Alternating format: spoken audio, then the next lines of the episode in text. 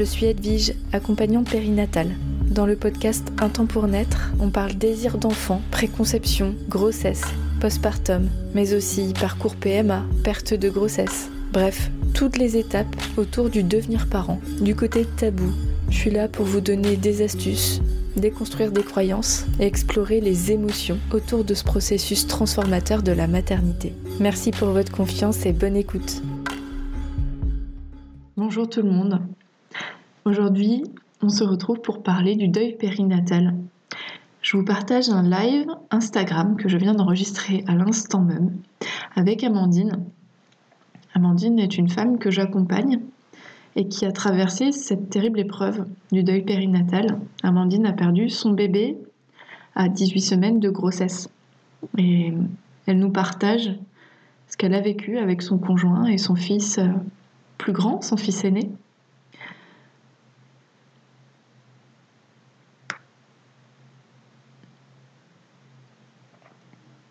Cet épisode peut vous être utile si vous avez envie de comprendre, si, si vous êtes concerné par cette épreuve. Si vous avez un proche ou des proches qui sont concernés, ou à titre professionnel, ou par curiosité humaine, tout, simplement. Euh, donc c'est un sujet qui est sensible. Vous verrez qu'Amandine euh, le traite avec une immense dignité. Elle m'impressionne beaucoup et, je la remercie encore pour, euh, pour les mots qu'elle a posés, la justesse des mots qu'elle a pu placer à peine un mois après cette épreuve. C'est vraiment impressionnant et, et merci, euh, merci infiniment pour elle.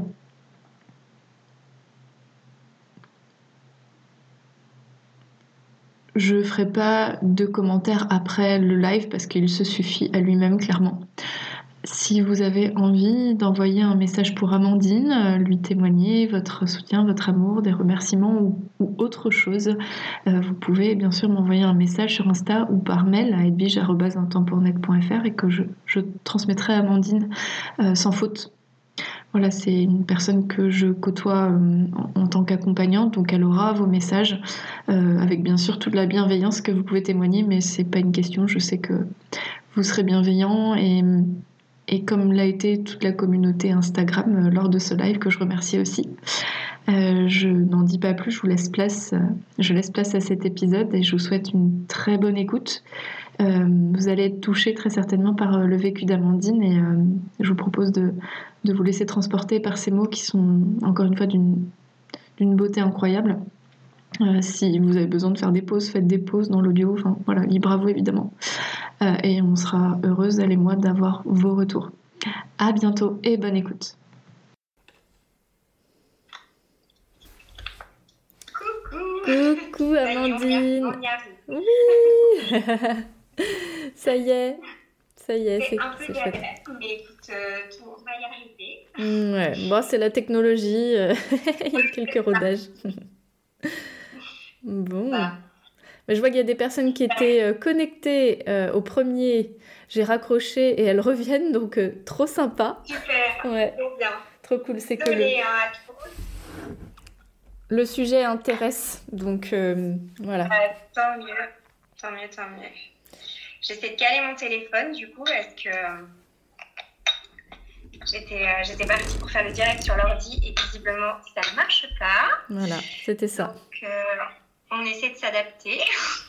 ouais. Bah, prends le temps de s'installer. Hein on est un peu en cata, mais non, non, c'est bon. Prends le temps de t'installer. On est là, on est là. C'est le petit compte. Hmm. Voilà. Super. Bon. Bon. Mais écoute, si tu veux, je te propose euh, que je, prenne la parole comme si c'était moi qui avais invité, euh, que je te guide euh, un peu quand même dans ce live. Euh, on, parle de deuil périnatal ce soir. Euh, je me permets d'expliquer, de, réexpliquer. Euh, pour les personnes qui, pensent que c'est un sujet qui, va être intéressant pour elles, pour eux, sur le plan personnel et ou professionnel. On, précise que, toi, Amandine, tu as traversé ce passage récemment et tu vas venir nous, raconter ce que, ce que tu as vécu. Oui. Mhm, tout à fait. Déjà, merci infiniment à toi. Euh, pour l'histoire, j'avais fait une story récemment pour savoir euh, euh, ce que vous souhaitiez, voilà, qui avait envie de partager autour de certains sujets. Puis tu as manifesté ta volonté de partager. Donc bien sûr, ça m'a beaucoup, ça m'a appelé. Pourquoi? Parce que bah, je t'ai accompagnée dans, dans, ce passage et je t'accompagne. En fait, je, je, c'est du présent. Toujours. C'est voilà, je t'accompagne toujours. Donc ben bien sûr, quand j'ai vu que tu avais envie de partager, j'ai sauté sur l'occasion parce que d'une je pense que ça peut être intéressant si toi tu es prête à le faire pour toi. Euh, et ça peut être hyper utile aussi pour les personnes qui, peuvent entendre euh, ton vécu et, ce que tu en, en partage aujourd'hui, peut-être ce, que, tu as envie de partager au monde euh, avec ton expérience. Euh, la communauté euh, d'un temps pour net, elle est bienveillante, donc je, je compte, mais en fait c'est, c'est, ça sert à rien de le dire, mais je le dis quand même, je compte sur tout le monde pour apporter beaucoup de chaleur et de bienveillance à Amandine et de comprendre que c'est pas une démarche spontanément facile de pouvoir parler de ce sujet, surtout quand on est touché. Euh, donc je vous demanderai euh, le plus de chaleur et d'amour possible pour ce live. Euh, est-ce que Amandine, tu veux bien te présenter? Oui, bien sûr. Bah, vous l'avez compris, donc je m'appelle Amandine. du coup, j'ai 38 ans. Euh, je suis infirmière euh, depuis un certain temps maintenant et euh, je suis l'heureuse maman d'un petit garçon qui a un peu plus de 5 ans, qui s'appelle Martin, qui est né grâce à un, long parcours de PMA. Et, voilà, donc c'est un enfant qu'on a désiré longtemps. Et euh, assez récemment, on va dire, on a, souhaité avoir un deuxième enfant. Donc, on a repris un petit peu nos démarches. On a repris contact avec notre centre de PMA pour tenter d'avoir un deuxième enfant. Voilà. Euh, donc, euh, voilà, on avait la chance d'avoir des embryons congelés suite à notre dernière FIV. Et et voilà, et rapidement, en fait, euh, au bout de deux essais, donc pour nous c'était une chance parce que, parce que euh, notre premier enfant était né euh, au bout de presque cinq ans. là, c'est vrai que finalement ça s'est passé relativement vite, on était hyper contents. Au bout de deux essais, on apprend que je suis enceinte de notre deuxième. Voilà. Voilà, voilà. Mmh, merci. C'était quand? C'était au mois de novembre dernier.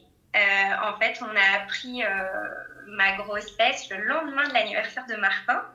Euh, donc, double joie. Et, voilà, tout allait très bien. On était très heureux. voilà, comme, comme beaucoup de parents peuvent l'être à ce moment-là. C'était une joie immense pour nous.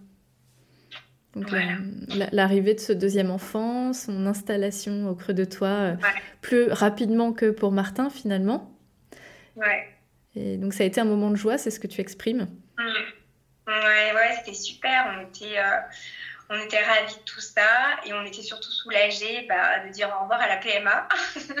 et, euh, et, voilà, quoi, c'est des moments super. Donc bah, les semaines se passent.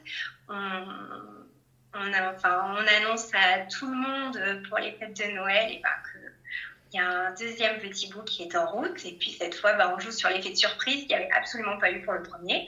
Donc euh, c'était génial. Euh, tout, le monde, euh, tout le monde hyper surpris, mais hyper ravi. et voilà, le premier trimestre se passe sans encombre. Vraiment, tout allait très bien. J'étais très malade et c'était très bien. Voilà, euh, ça nous amène jusqu'au mois de janvier où euh, bah, l'écho du premier trimestre a lieu et, euh, où bah, tout est normal. a priori, c'est un petit garçon et, qui est en pleine forme, qui a tout ce qu'il doit avoir à ce stade-là de son développement. Donc, donc la joie continue, c'est super. moi, ben, je prévois un accouchement physio euh, en plateau technique, ce que j'avais absolument pas eu pour le premier. Euh, voilà, j'organise mon suivi de grossesse en cabinet libéral avec des sages-femmes. Euh, voilà, et, et puis au mois de février, je, je fais mon suivi mensuel de grossesse auprès de ma sage-femme. Donc, euh, tout roule, je suis en pleine forme. Euh, j'ai retrouvé la pêche, je reprends du poids parce que j'en avais pas mal perdu. Et, euh, voilà, on présente, on rigole, et puis vient le moment d'écouter bah, le cœur du bébé pour, pour savoir si tout va bien. Et là, ben, elle a un petit peu mal à, le capter. on essaie plusieurs choses. Sa collègue vient pour, pour l'aider. Et puis, puis, ça commence à durer longtemps.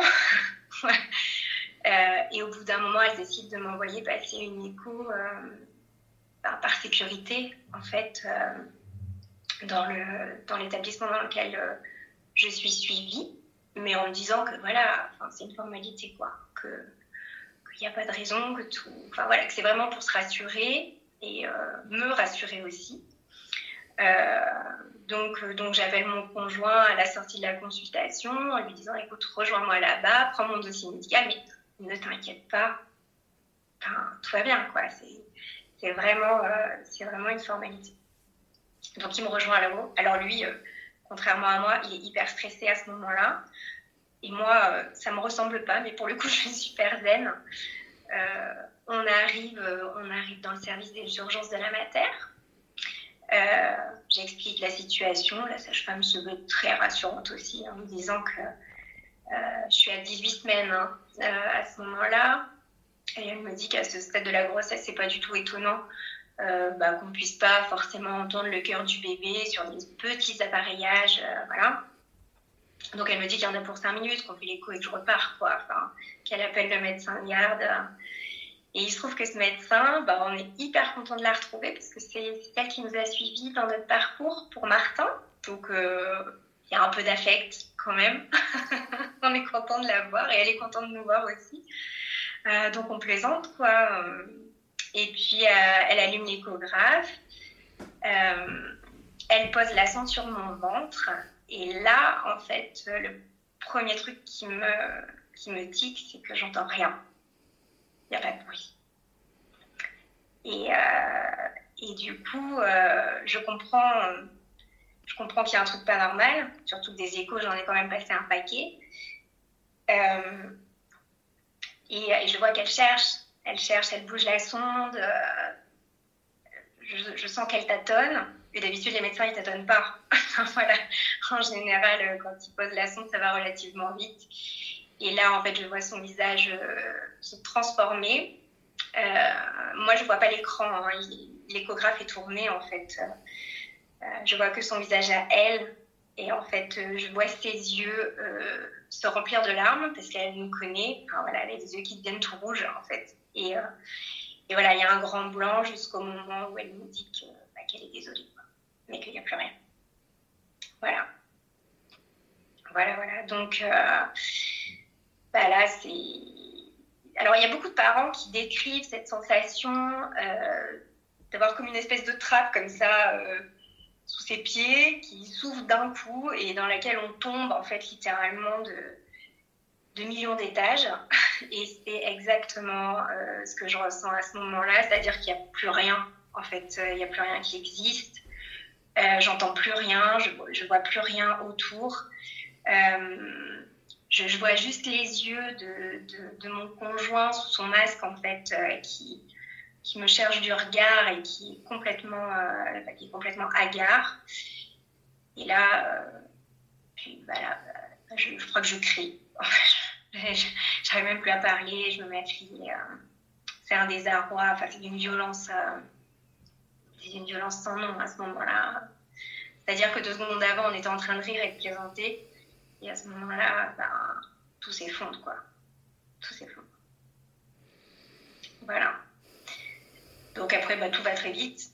Clairement, euh, il est 18h à ce moment-là. Euh, elle nous laisse quand même quelques instants euh, tous les deux pour, ben, pour essayer de comprendre un peu ce qui, nous arrive, même si c'est tellement dur que voilà, c'est quasi impossible à ce moment-là. Et puis elle revient avec ben, l'équipe médicale en fait, qui nous explique très rapidement qui va se passer, euh, qui m'explique que je vais devoir accoucher par voie basse, qu'aucune césarienne n'est possible, que voilà, il n'y a pas d'autre solution à ce stade-là de, la grossesse. Et pour moi, à ce moment-là, c'est, je, me sens incapable d'affronter ça. C'est enfin, à 18 semaines, on n'est pas prête à accoucher et encore moins de, son bébé mort. donc, donc voilà, c'est dur très dur. On nous parle d'autopsie, on nous parle euh, voilà, d'examen. Enfin, voilà. C'est un tsunami. Vraiment, c'est euh, un tsunami d'informations. Euh, on m'explique que je vais prendre une première partie de comprimé pour déclencher l'accouchement. Et puis que je vais rentrer chez moi, en fait, pendant à peu près 48 heures. Et là, je veux pas je refuse complètement de rentrer chez moi. je leur explique ah, que, pour moi, c'est inconcevable de rentrer à la maison avec mon enfant mort à l'intérieur de moi, que, bah, que j'ai l'impression d'être un cercueil quoi, ambulant et, euh, et que je veux pas de ces souvenirs-là dans ma maison, en fait. Euh, donc, je veux rester à l'hôpital. J'insiste un peu.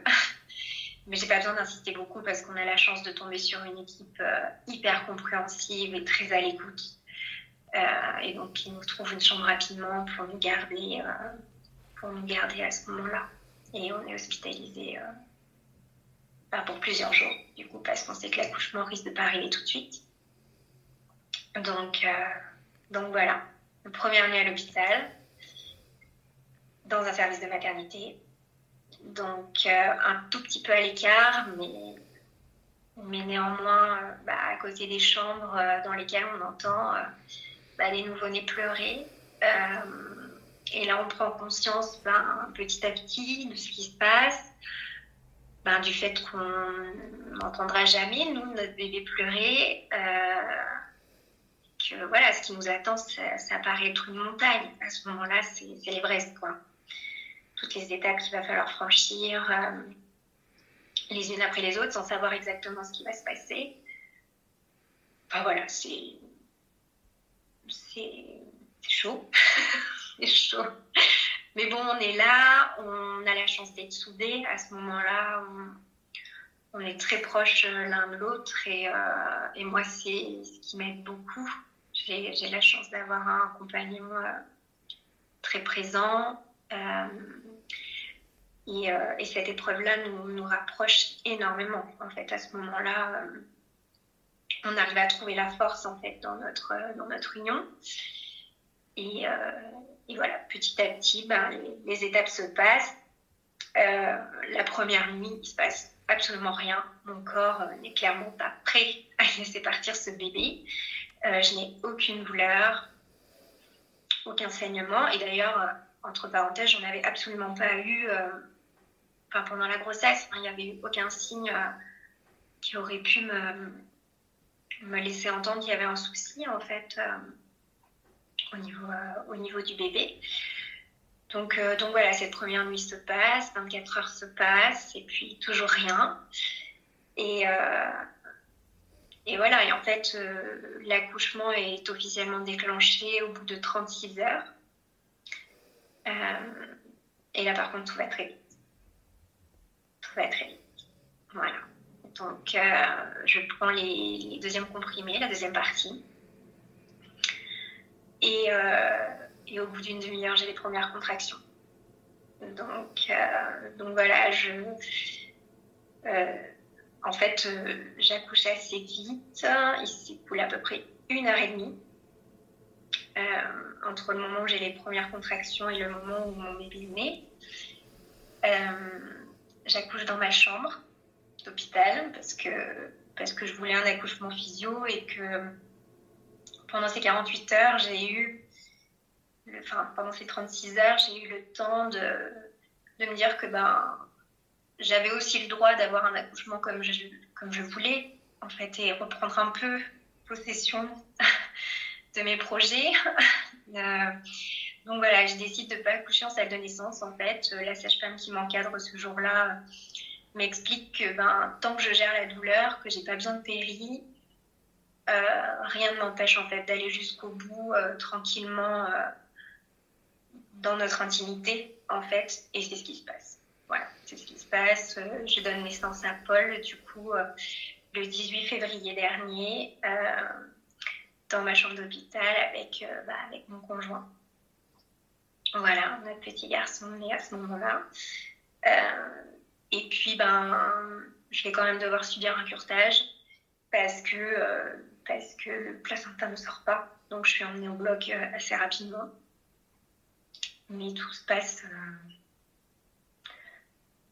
normalement, si on peut dire. voilà. Donc, euh, voilà, euh, j'accouche le samedi matin. Je remonte du bloc à 13h, je crois. Et en fait, très rapidement, j'ai envie de rentrer chez moi. Voilà, j'ai envie de retrouver mon cocon. On a envie de retrouver notre fils qu'on n'a pas vu quand même depuis deux jours. Et qui lui aussi a besoin ben, qu'on pose des mots sur ce qui se passe et ce qui s'est passé. Euh, euh, et, c'est ce qu'on fait. Et au final, euh, bah, c'est très apaisant de se retrouver chez soi, même si c'est très dur, même si tout ce qu'on a vécu, c'est très très dur à ce moment-là. En fait, on est, on est un peu, on est complètement dans le déni. c'est tellement violent que qu'on se rend pas vraiment compte de, tout ce qu'on vient de vivre et et moi, après ça, il me faut quand même plusieurs jours pour, euh, prendre conscience que mon bébé n'est plus là, que, euh, que la, pas qu'une autre réalité s'est installée. Quoi. Et euh, voilà. je vais peut-être trop loin, je ne sais pas si, si tu voulais que je parle de tout ça d'un coup, mais, mais voilà, en tout cas, c'est notre histoire il se trouve qu'on a décidé euh, qu'il y aurait une autopsie pour Paul. Donc pendant 15 jours, en fait, euh, il ne se passe rien, on est dans l'attente. Et au bout de 15 jours, euh, on, peut, on peut organiser les obsèques. Donc voilà, ça fera un mois vendredi que, que les obsèques ont eu lieu. Voilà. Merci euh, infiniment de ton partage, vraiment, et, de, nous expliquer par quoi tu es passé. Euh, une question qui me vient, c'est euh, quand on. Donc, tu as cheminé pour aller au bout de ton accouchement physiologique, malgré, malgré tout, c'est bien ce que tu exprimes. Hein. Ouais ça paraît fou. Mais en fait, euh, alors il faut savoir que quand, euh, quand on nous a annoncé que, que Paul était mort in utero, euh, moi, ma première réaction, ça a été de dire je ne veux rien sentir, je ne veux rien voir, je veux que l'accouchement se passe vite. Sur le coup, tu t'es dit ça Sur le coup, oui, absolument. J'étais dans le rejet total. de cet accouchement. Pour moi, c'était inconcevable de pouvoir mettre au monde mon enfant mort donc voilà, ma première réaction, ça a été celle-là.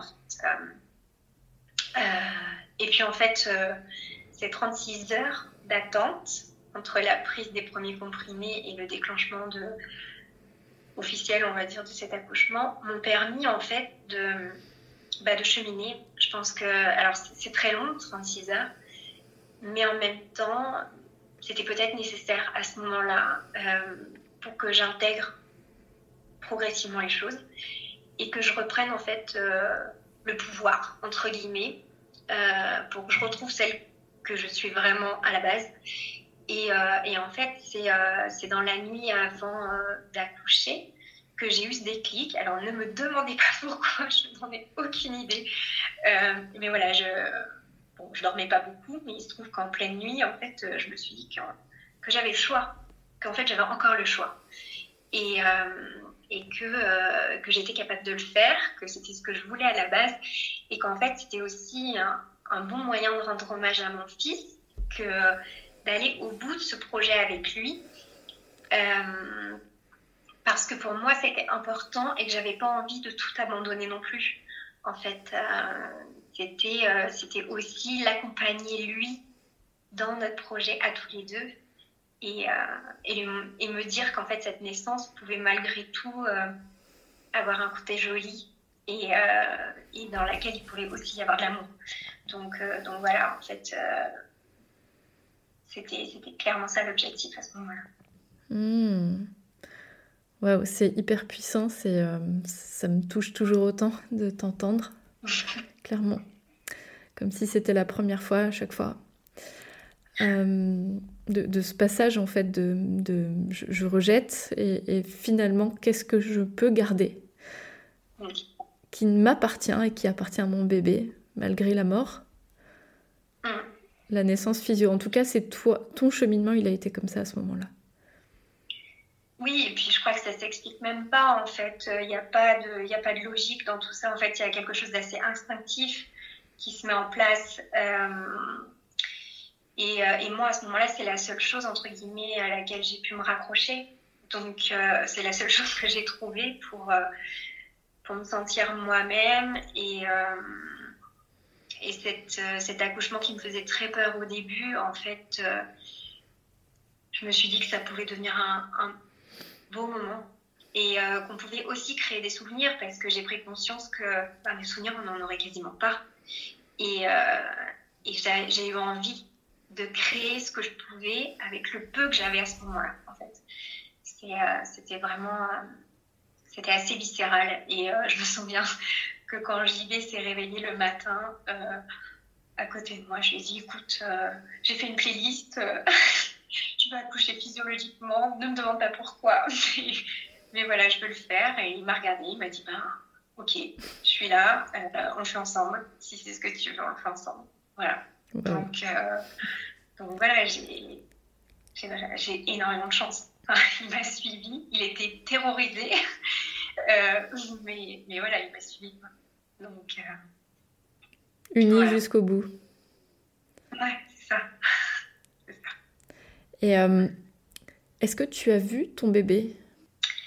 Alors, cette question-là, elle est, euh, elle, est compliquée pour moi parce que, euh, donc effectivement, quand euh, après avoir mis Paul au monde, quand j'ai été amenée en salle de naissance, du coup, pour couper le cordon et pour procéder à la délivrance du placenta, une sage-femme nous a demandé si on voulait voir notre bébé. Euh, or, euh, il se trouve qu'il était décédé in utero depuis. Enfin, que c'était pas récent. A priori, euh, ça faisait plusieurs semaines. Et donc, quand on lui a demandé comment il était, elle nous a répondu que. Alors, franchement, c'était pour. Enfin, honnêtement, je pense que c'était pour bien faire. Mais elle nous a répondu qu'elle et c'est ces mots, hein, je les reprends vraiment sans, sans, aucune, enfin, sans aucun jugement. Elle nous a répondu qu'elle ne le trouvait pas très beau, qu'il était gris et, euh, que d'après elle, il valait mieux qu'on ne le voit pas. Euh, il se trouve qu'à ce moment-là, moi j'étais euh, dans une souffrance physique et psychologique qui outrepassait mes capacités. Euh, autant le moment de la naissance a été euh, joli, autant ce moment-là où je me suis retrouvée en salle de naissance, ça a été très dur parce que j'avais des douleurs atroces, que je saignais énormément et que ben, la peur m'a envahie en fait à ce moment-là. Et du coup, c'est vrai que bah, comme, elle, nous a décrit, euh, par la façon qu'elle a eu de nous décrire notre enfant, nous a tétanisés en fait. Euh, et, donc, du coup, on a refusé de le voir à ce moment-là. Euh, et puis, de toute façon, je pense honnêtement que c'était pas le moment. Moi, j'étais enfin, pas. J'étais pas capable à ce moment-là de, faire quoi que ce soit. Je pouvais pas le prendre dans mes bras, j'avais tellement mal. Enfin, c'était, euh, c'était juste pas le moment, en fait. Donc, donc non, on n'a pas vu notre bébé. Et, et en fait, même après, on n'a pas pu le voir. Donc ça, euh, c'est un gros manque aujourd'hui. Euh, voilà, je pense que chacun fait comme il veut et comme il peut. En ce qui me concerne, euh, si c'était à refaire, je le verrais. Mm. Voilà. Ou je le verrais après être monté du, être monté du bloc. Ou voilà, peut-être que j'aurais aimé qu'on me propose de le voir plus tard je sais pas. Après, on peut toujours refaire le passé. Et, euh, Mais voilà, aujourd'hui, ça reste un regret pour moi. Parce que euh, j'ai pas d'image réelle en fait. tout ce que j'ai, c'est des échos. Et, et du coup, c'est vrai que bah, pouvoir mettre un petit visage sur cet enfant, ça aurait été, ça aurait été bien. Hmm. Voilà. Merci. Merci de, ton partage. C'est quelque chose qu'on a partagé ensemble et je ne rajoute rien. Je, te laisse entièrement la parole. En tout cas, aujourd'hui, ton recul, c'est que tu, ferais différemment si tu refaisais le chemin, ce qui bien sûr ne se fera pas, mais euh, c'est un regret pour toi aujourd'hui. Hmm. Euh, il y a eu une sépulture Oui. Comment ça s'est passé? Euh, alors, donc, on, a le choix, hein, quand c'est comme ça, d'organiser les obsèques nous-mêmes ou euh, de laisser faire, en fait, euh, la médecine légale. Euh, nous, on a choisi de le faire parce qu'on en avait besoin et qu'on avait envie de l'accompagner jusqu'au bout. du coup, on a organisé une crémation pour Paul. Et alors, euh, ce qui peut sembler un peu particulier, peut-être, c'est qu'on a décidé d'être seulement tous les deux ce jour-là, euh, pour, lui, rendre hommage, hein, euh, pour la simple et bonne raison que finalement, ce bébé, ben, il n'y avait que nous qui le connaissions. Il était concret vraiment que pour nous, en fait. Et très rapidement, on a senti de la part de certaines personnes de notre entourage euh, que euh, c'était difficilement palpable en fait pour ce décès, que, euh, bah, que cet enfant il l'avait jamais rencontré et que du coup ça manquait de concret. Ils sont, enfin qu'ils étaient très tristes pour nous, pour parce qu'on venait de perdre notre enfant, mais qu'au final cette tristesse elle était plus dirigée à notre égard qu'à l'égard de notre enfant l'écart de notre bébé. Et ce jour-là, pour nous aussi, ce qui comptait, c'était que les gens soient là pour lui et pas pour nous, en fait. Euh, donc, euh, donc voilà, d'un commun accord, euh, on a décidé de vivre ça tous les deux. donc, dans la plus grande intimité, comme pour la naissance, en fait, c'était aussi la suite logique de l'enfantement qu'on avait vécu un peu à huis clos, tous les trois, en fait c'était un, voilà, un peu le prolongement de cette étape-là.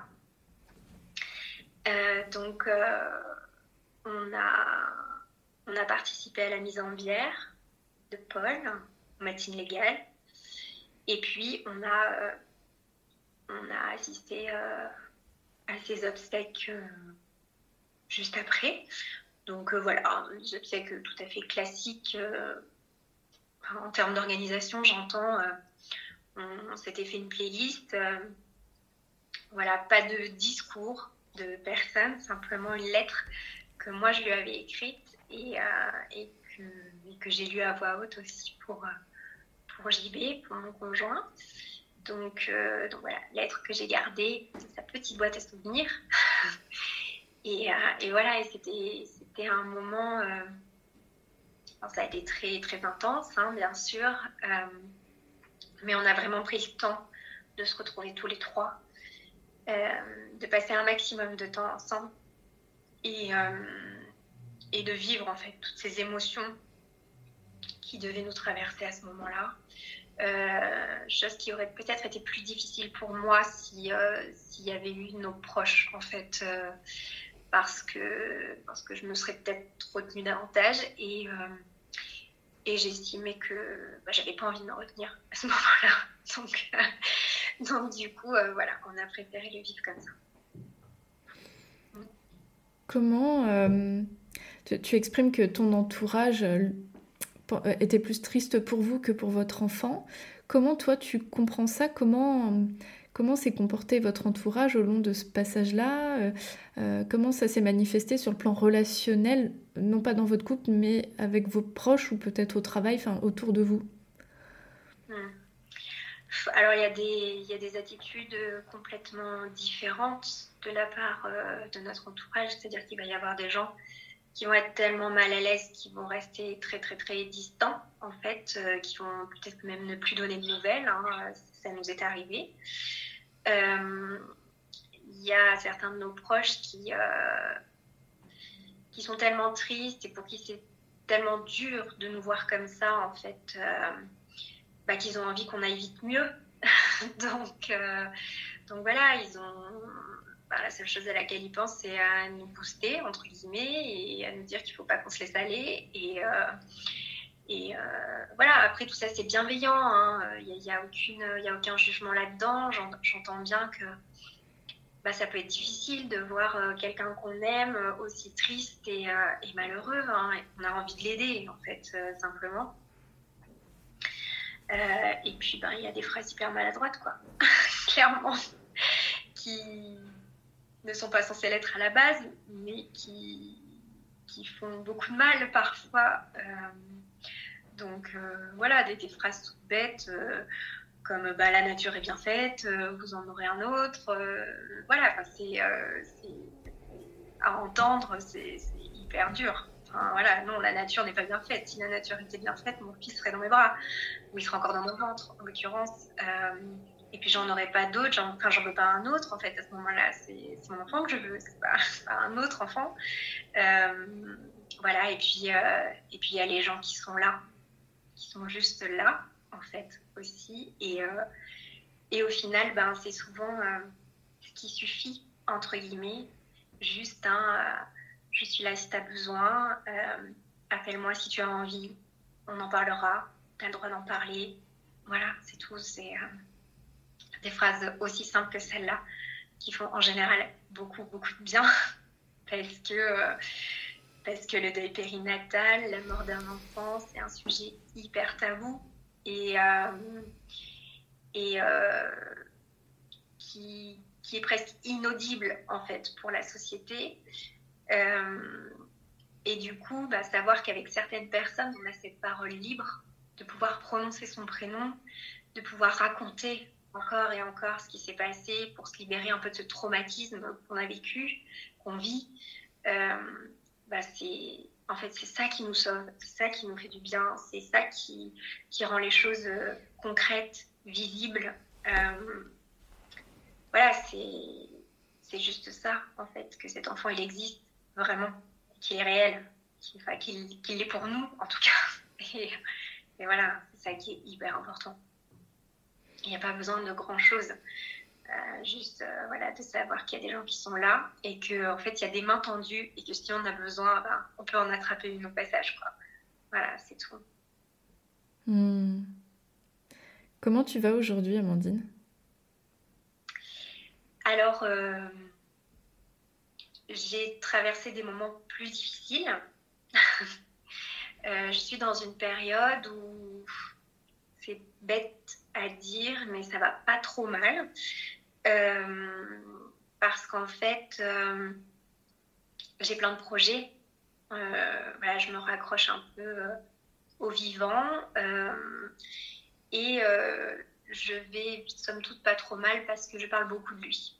Voilà, j'ai ce besoin de le faire vivre, de le faire exister à travers ma vie à moi. J'ai compris que En fait, euh, il serait toujours là euh, avec moi. Donc, euh, et que c'est à moi de le faire vivre aussi. Parce que parce qu'une de mes plus grandes peurs, je pense, comme pour beaucoup de parents endeuillés, c'est c'est la peur qu'on puisse oublier, que l'entourage puisse oublier cet enfant, puisse oublier qu'il ait existé. Et, et aujourd'hui, je sais que si je veux qu'il existe vraiment, en fait, ça passe par moi. Donc, euh, donc euh, en fait, je me fais une mission de le faire exister tous les jours euh, au travers de choses positives, en fait, pour, pour lui rendre hommage et pour mettre du sens, en fait, dans tout ça. Donc, c'est vraiment moi ce qui, ce qui m'aide à, à avancer pour le coup. Euh, je vis mes émotions, c'est-à-dire qu'il y a des jours où bah, je, suis au fond du seau et où bah, je préférerais rester sous ma couette, clairement. Euh, mais je sais aussi que ces émotions, elles sont normales, que ça fait partie d'un processus et qu'elles vont être là longtemps.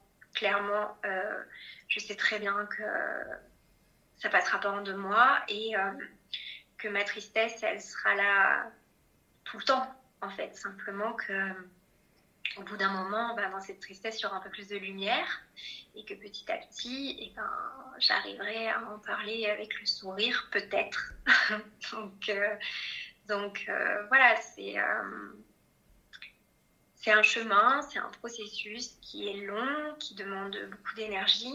C'est fatigant, et encore, moi, j'en suis qu'au début. Donc voilà. Mais mais je pense qu'il est faisable. En tout cas, en ce qui me concerne, je pense que, je pense que j'ai réussi à trouver des choses qui m'apaisent et qui me, qui me font du bien, en fait. Donc euh, voilà, ça reste difficile. Il y a des moments, euh, il y a des étapes, des dates clés euh, qui, qui, restent très dures à vivre mais en même temps, il n'y a pas le choix. Euh, donc, euh, la vie autour continue, euh, les annonces de grossesse, les naissances, tout continue.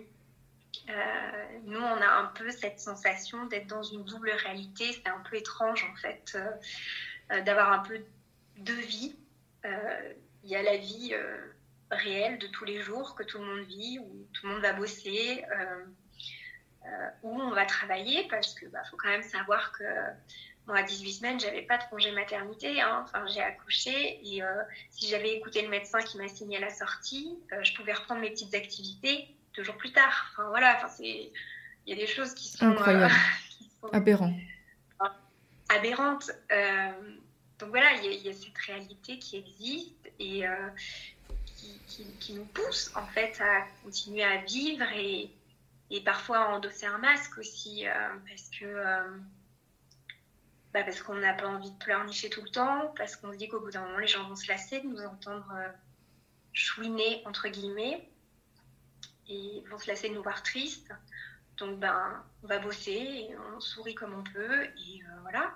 Et puis à côté ben il y a l'autre réalité où bah, je suis Amandine et j'ai perdu mon bébé quoi et où je me cache pas, des fois pour pleurer aussi. Euh, euh, voilà. Donc, euh, il y a vraiment deux poids, deux mesures. Mais on apprend, en fait. moi, j'apprends à composer. c'est comme ça. Voilà. Donc, donc j'ai des projets. J'avance. J'avance. Mais c'est pas toujours facile, ouais, c'est sûr. C'est sûr. Hmm ce qu'on peut absolument comprendre et respecter. Euh, j'ai une question qui me vient. Il me restera deux ou trois questions en tout. Euh, une très précise. Quand aujourd'hui, euh, ou si, si c'est pas le cas, on te demande, Amandine, tu as des enfants dans la vie? Qu'est-ce que tu réponds? La question redoutée. Euh, alors, en fait, j'ai pas encore de réponse dans ma tête. Euh, en fait, ça dépend des personnes que j'ai en face de moi.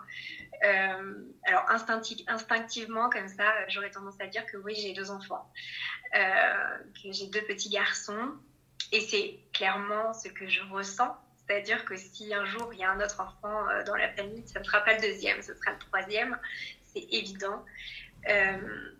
mais voilà, tout à l'heure, je parlais d'un espèce de malaise de la société euh, à l'égard de ces situations-là, euh, du tabou. Et c'est vrai que, clairement, tout le monde n'est pas apte à recevoir ce genre d'informations, je pense. Euh, et que, bah, des fois, pour pas créer de malaise, bah, je dis que j'en ai qu'un. Voilà. Ou alors, je vais dire que j'en ai un en vie. Mm. Voilà et euh, on s'adapte un peu. À ton interlocuteur. Comment? Tu t'adaptes à l'interlocuteur que tu as en face de toi et de l'énergie que tu as peut-être aussi? Exactement, il y a des moments où on n'a pas envie d'expliquer quoi. Voilà. Et puis il y a des jours où on aura peut-être plus envie de le faire, où on se sentira plus en confiance avec la personne euh, avec laquelle on est à ce moment-là et où on se livrera plus facilement. Mais euh, donc, il n'y a pas de réponse. en fait, il y, a ma réponse profonde. Oui, j'ai deux enfants, évidemment, bien sûr. Hmm. Hmm. Merci. je, me je me permets, je vais lire les, les, commentaires qui ont été posés depuis le début.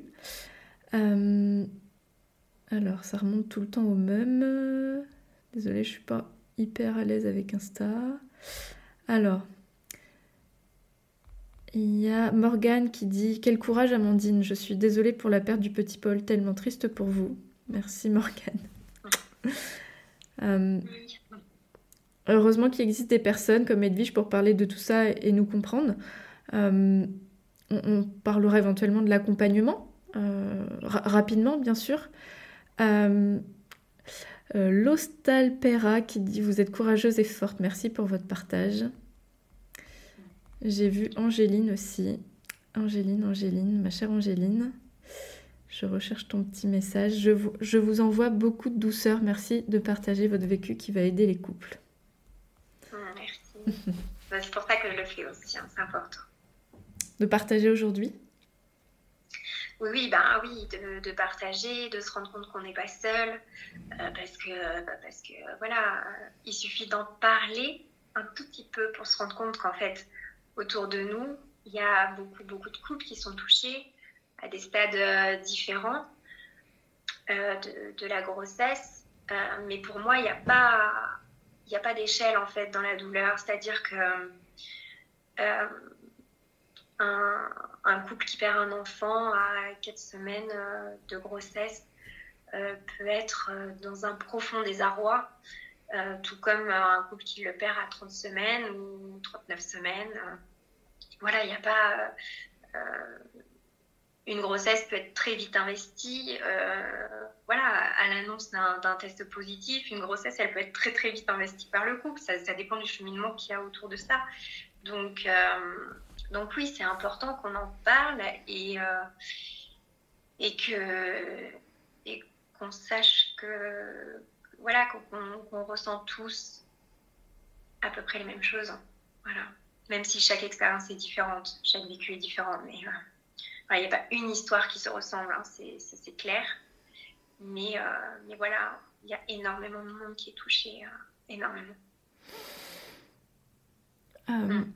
Là, pour les personnes qui écouteront le live ou le podcast, hein, je précise que ce sera partagé dans le podcast, qui sont concernées, soit directement, soit indirectement, parce que quelqu'un de proche vit ce, passage, qu'est-ce que tu pourrais leur apporter leur conseiller, leur, euh, quelles graines tu pourrais semer pour ces personnes-là?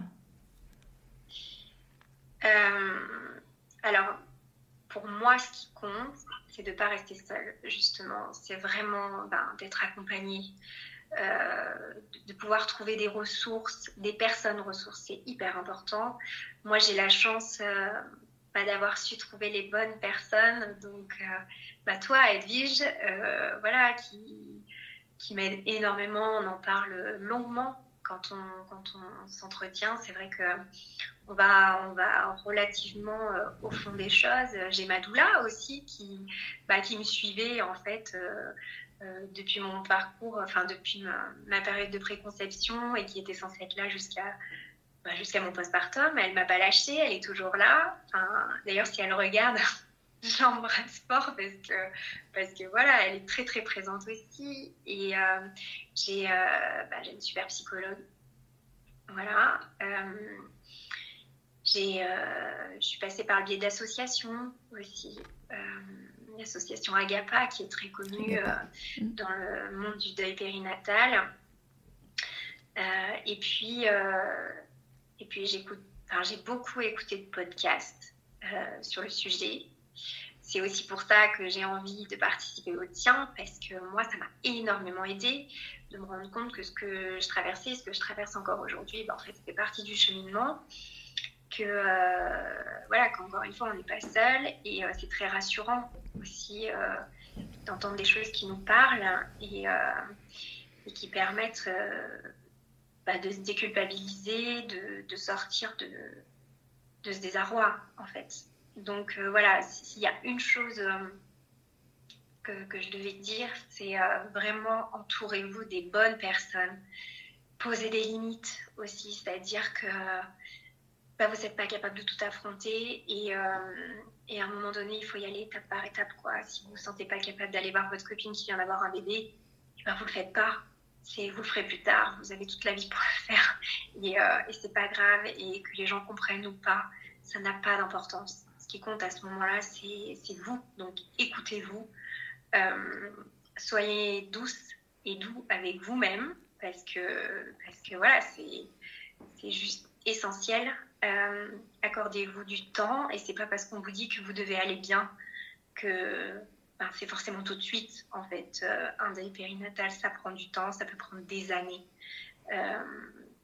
voilà, donc le temps est notre ami, entre guillemets. C'est que voilà, ça peut pas aller vite, c'est pas possible. Et il y a des jours où ça va, et il y a des jours où on est au fond du saut, et c'est normal. Enfin voilà, il n'y a rien d'anormal là-dedans. Donc, euh, donc voilà, surtout beaucoup de douceur et beaucoup d'indulgence, parce que quand on traverse ce genre de choses, euh, on en a besoin. C'est hyper important. Et, euh, et pour l'entourage, parce que c'est aussi ça qui compte, c'est aussi un des objectifs de la soirée, c'est que je sais à quel point je me rends compte aujourd'hui à quel point les gens peuvent se sentir euh, démunis en fait face à, ce type de situation. Je voulais juste dire qu'en fait, euh, quand, on est, quand on fait partie des proches, des parents endeuillés, il n'y a pas besoin de, de beaucoup. Il y a juste besoin, en fait, euh, je le répète, hein, parce que je l'ai dit tout à l'heure, mais il y a juste besoin de, de dire qu'on est là en cas de besoin. Voilà, c'est juste ça. Il n'y a pas besoin de plus. Juste un comment tu te sens? Voilà, euh, juste, ben oui, il peut y avoir des larmes à certains moments, euh, euh, mais les larmes, c'est pas grave. Les larmes, elles font partie aussi de, du processus et de la vie, et c'est pas forcément, des larmes de tristesse en fait. Ça peut aussi, moi je sais qu'il m'arrive de pleurer parce que je suis reconnaissante qu'on me pose la question, qu'on me demande comment je vais et euh, qu'on me donne l'opportunité de parler de mon fils. En fait, des fois, juste de parler de lui, ça m'émeut, mais c'est pas de la tristesse, c'est euh, juste euh, ben, que ça me fait du bien en fait et, et que ça libère des choses. Donc, donc voilà, n'ayez pas peur des larmes. c'est quelque chose de naturel et même dans les larmes, il peut y avoir aussi beaucoup de choses jolies en fait. Donc, donc voilà, soyez là, simplement.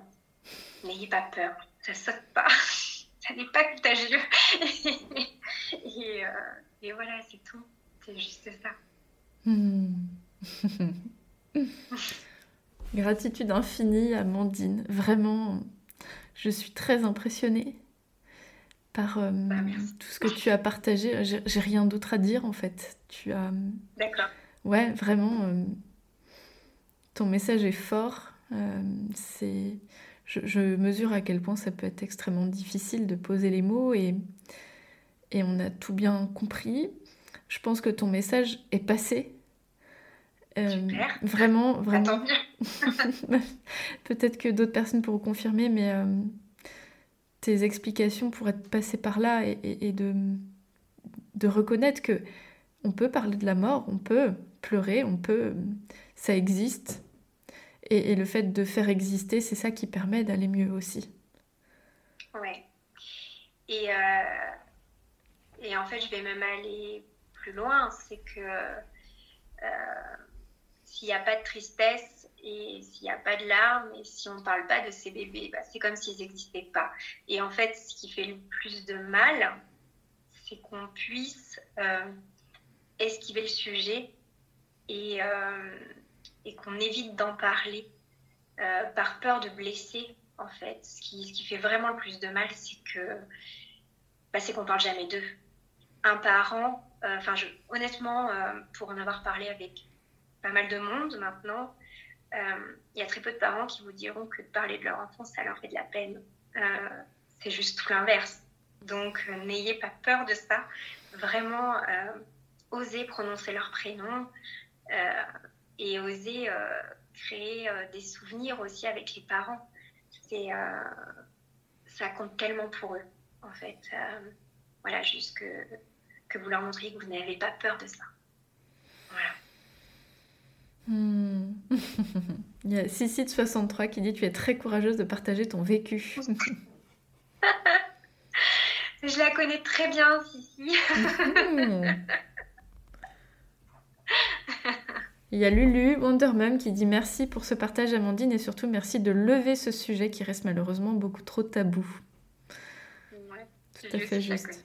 ben oui, bah, vous avez raison effectivement. Euh, tu es impressionnante Amandine et merci, merci pour euh, toutes les personnes euh, que tu vas aider avec tes mots. Mm. Je pense que on se rend pas bien compte de l'impact que ça peut avoir, mais c'est sûr que ça aura un impact très fort et que tu vas permettre à certaines personnes peut-être de, de gagner du temps et d'avoir de, moins de souffrance inutile à certains endroits. Hmm. De s'autoriser, quoi. Ouais, j'espère. Et euh, voilà, je leur envoie tout mon soutien. Euh, voilà, c'est important euh, de se le dire aussi entre nous. mais, mais voilà, moi, je suis là aussi aujourd'hui pour, bah, pour soutenir tous ces parents. C'est aussi mon but. Et, euh, et j'ai pas l'intention de m'arrêter là. mais, mais, voilà, c'est important de savoir que on peut aussi compter les uns sur les autres et que, bah, que forcément, quand on l'a vécu, on, est bien placé pour, pour se comprendre. Donc, donc voilà. Voilà, voilà. Hmm. Courage à vous. Je vous envoie beaucoup, beaucoup de soutien. Mmh. Eh ben, écoute, on, te donne aussi euh, toute la communauté, là, les, petits mots qui viennent. Merci pour ce partage. La fatigue, la fatigue appelle mon lit, mais je vous remercie pour cet échange. Merci Morgane. Euh, il y a Angéline qui, voilà, qui manifeste des messages et par le podcast aussi, ça viendra après, je le sais. Euh, donc Pauline qui dit merci Amandine, je me suis retrouvée dans certains de tes mots, courage. Merci de faire circuler euh, la parole. Merci beaucoup. Ça, ça ne change pas les événements, mais ça peut changer la façon dont on les vit. Oui, tout à fait. Tout à fait. Merci à toi, Edwige, pour, euh, bah, pour ce que tu fais aussi. Euh, merci pour tes accompagnements. Qui, je le dis, n'hésitez pas. n'hésitez pas à vous faire accompagner, surtout. Mais non, mais c'est tellement. ça fait tellement de bien. Voilà, donc je te remercie énormément pour euh, le chemin qu'on fait ensemble, toi et moi. Et tu contribues à ça aussi. Euh, voilà, si j'en suis là, c'est aussi euh, grâce à toi. Donc je te remercie infiniment. Et moi, je te remercie de, ta confiance. c'est mm. elle, c'est cette confiance qui permet tout ce cheminement. Et, et, merci pour ça. Et merci de m'avoir choisi pour ça. C'est c'est toujours très touchant. Voilà, à chaque fois, je suis toujours très heureuse de te retrouver, très heureuse de parler de Paul, de, de, de, tous ces, ces, passages qui sont les tiens, euh, sans retenue, sans tabou, euh, juste partagés. Euh, c'est ça qui m'enthousiasme et, et j'espère que les personnes qui pourront être confrontées au deuil ou à un proche qui vit un deuil comprendra que quand on est content de partager, il se passe de très belles choses. Bah, sur ce, je te remercie encore. Je te souhaite euh, une bonne nuit. Euh, n'hésite pas à me dire comment tu te sens, si, si n'hésite pas à envoyer un petit message si tu as un peu de mal à dormir, ou peut-être que tu dormiras comme un bébé, mais euh, en tout cas, sois sûr que tes mots ont été d'une extrême utilité. Merci. Ah, bonne soirée. Bonne soirée. À bientôt. J'espère de tout cœur que vous aimez mon podcast et qu'il vous est utile. Si c'est le cas, je vous invite à aller déposer une note 5 étoiles et un avis sur votre appli de podcast. Et si vous souhaitez que je vous accompagne, vous pouvez prendre directement votre rendez-vous sur resalib.fr, mon agenda en ligne. Je vous ai mis le lien dans la description du podcast. Merci infiniment pour votre confiance et à la semaine prochaine.